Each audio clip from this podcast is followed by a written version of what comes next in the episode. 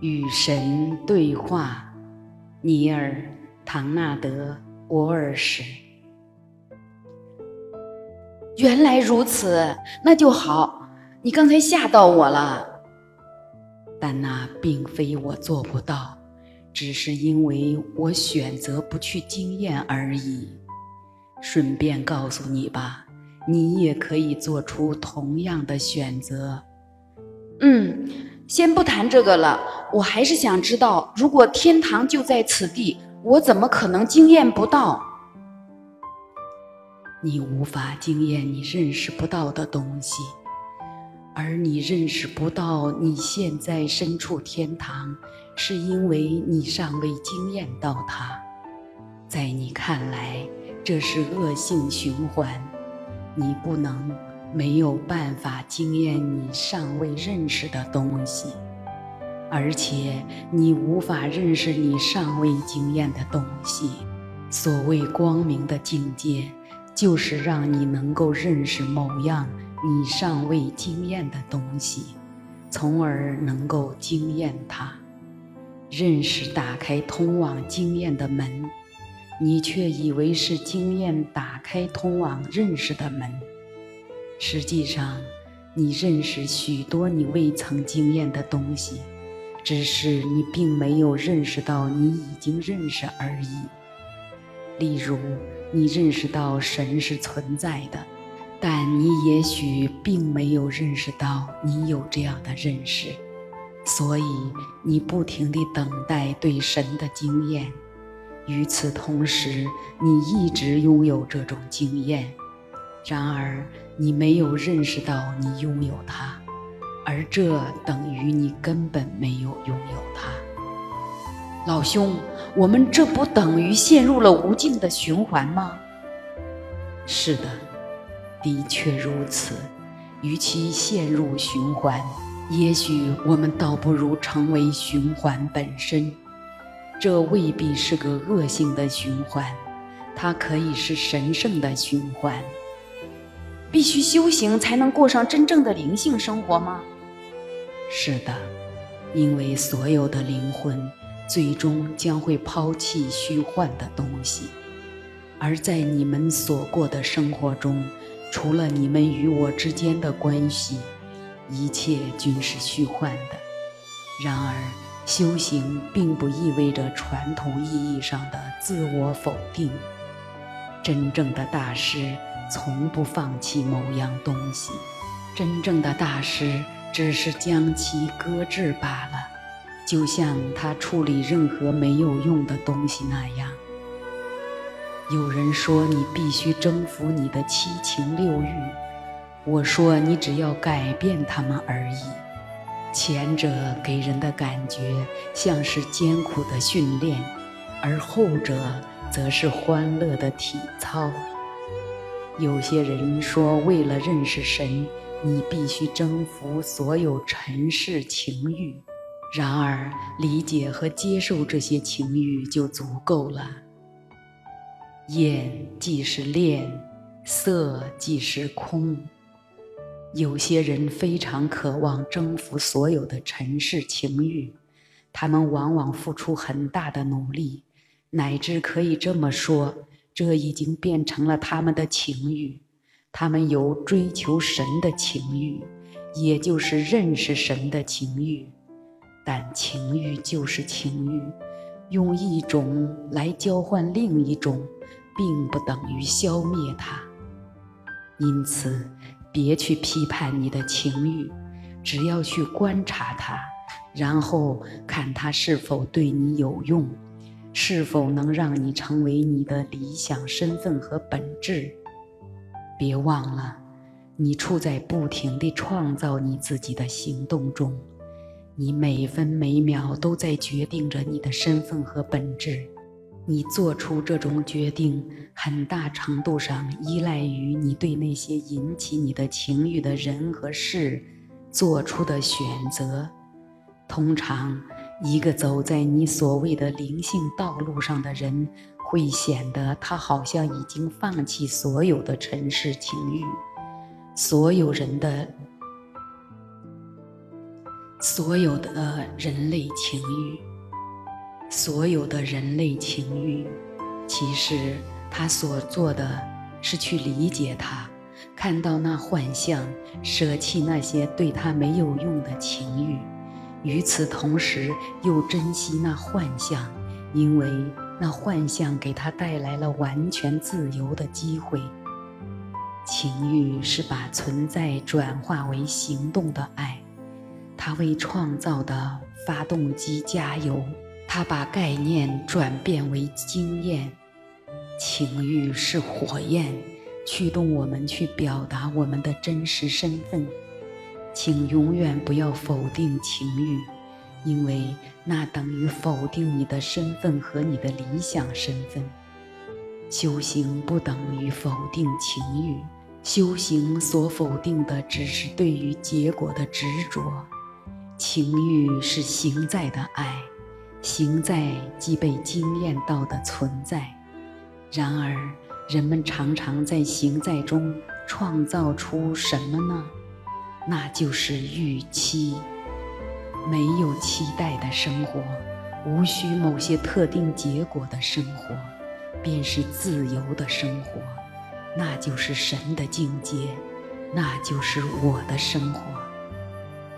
你不执着于结果吗？绝对不。我的欢乐在于创造，并不在于后果。修行并非叫你不要去行动，而是让你再也不需要特定的结果。其中的差异是很大的。你刚才说情欲是把存在转化为行动的爱，能解释一下吗？此在是存在的最高状态，它是纯粹的本体，它是神永恒的属性。纯粹的存在便是纯粹的神。然而，对于我们来讲，光有存在是不够的。我们总是渴望能够惊艳到我们的真实身份，而这需要一种截然相反的神的属性。也叫做行在，让我们这么假设：你的自我很伟大，它的核心是那种被称为爱的神的属性。以爱的身份存在是一回事，去做某件体现爱的事情完全是另外一回事。灵魂渴望去做某件体现其本质的事，以便他能够通过他自己的经验。认识其自身，所以他将会通过行动实现他最高的观念。去做这件事的这种冲动被称为情欲。泯灭情欲等于杀死神。情欲是想说你好的神，你知道吗？只要做了那件体现爱的事情。神就实现了其自身，再也不需要别的东西。人类就不同了，人常常觉得他需要从投入中得到回报。如果我们打算去爱某个人，没问题，但我们最好能得到对方的爱，诸如此类的。这不是情欲，这是预期。人类痛苦的最大根源就是预期，正是它使人与神分离。修行者追求的是通过那些被某些东方的神秘主义者称为三昧的经验，来结束人神的分离，也就是与神合一，与神相融。修行者因此舍弃结果。但从不曾舍弃情欲。实际上，大师本能地认识到，情欲便是通往神的途径，情欲便是自我实现的必经之路。用世俗的语言，甚至可以这么说：结果，你对任何事情都没有情欲，那么你根本就没有生活。刚才你说厌即是恋，色即是空，你能解释吗？你厌恶某件东西，意味着你认可它是真实存在的。厌恶某样东西的行动，是赋予这样东西生命的行动。当你厌恶某种能量，你就让这种能量出现。你越是厌恶，你就让它变得越真实。无论你厌恶的是什么，所谓色，就是事物的表象，它是虚幻的。色即是空。即使事物不再以其虚幻的形式出现，如果你观察某样东西，用心去看它，你将能够直接看到它的本质，直接看穿它呈现给你的任何幻象。到时，你所看到的就只有终极的实在。在终极的实在面前，你看到的幻象将会变得疲软。力，到时幻象就会变得越来越软弱，再也不能长久地将你囚禁。于是你便能看到它的真相，而这种真相将会令你自由。但假如你并不希望你正在看着的事物消失呢？你应该永远希望它消失才对。在你的现实中。没有什么值得留恋的。然而，如果你确实宁愿选择你的生活的幻象，也不愿选择终极的实在，你完全可以重新创造它，如同你最初创造它那样。通过这种办法，你在你的生活中就能够拥有你选择要得到的东西。而且从你的生活中消灭你再也不想经验到的东西。可是别厌恶任何事。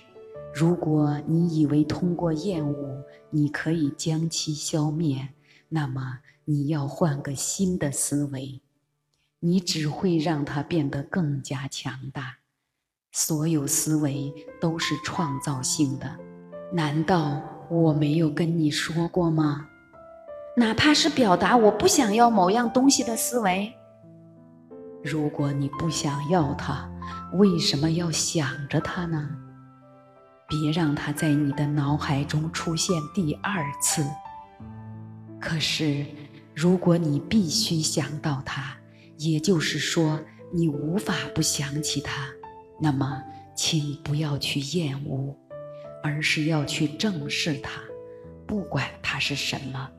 接受它的存在，把它当做你的造物，然后至于是否选择让它留下，那就随你的便了。该依据什么来做出那个选择呢？你心目中自己的身份和本质，以及你的理想身份和本质，这是决定所有选择。你在生活中已经做出和将会做出的每个选择的依据。那么，修行者的生活是歧途了？话不是这么说的。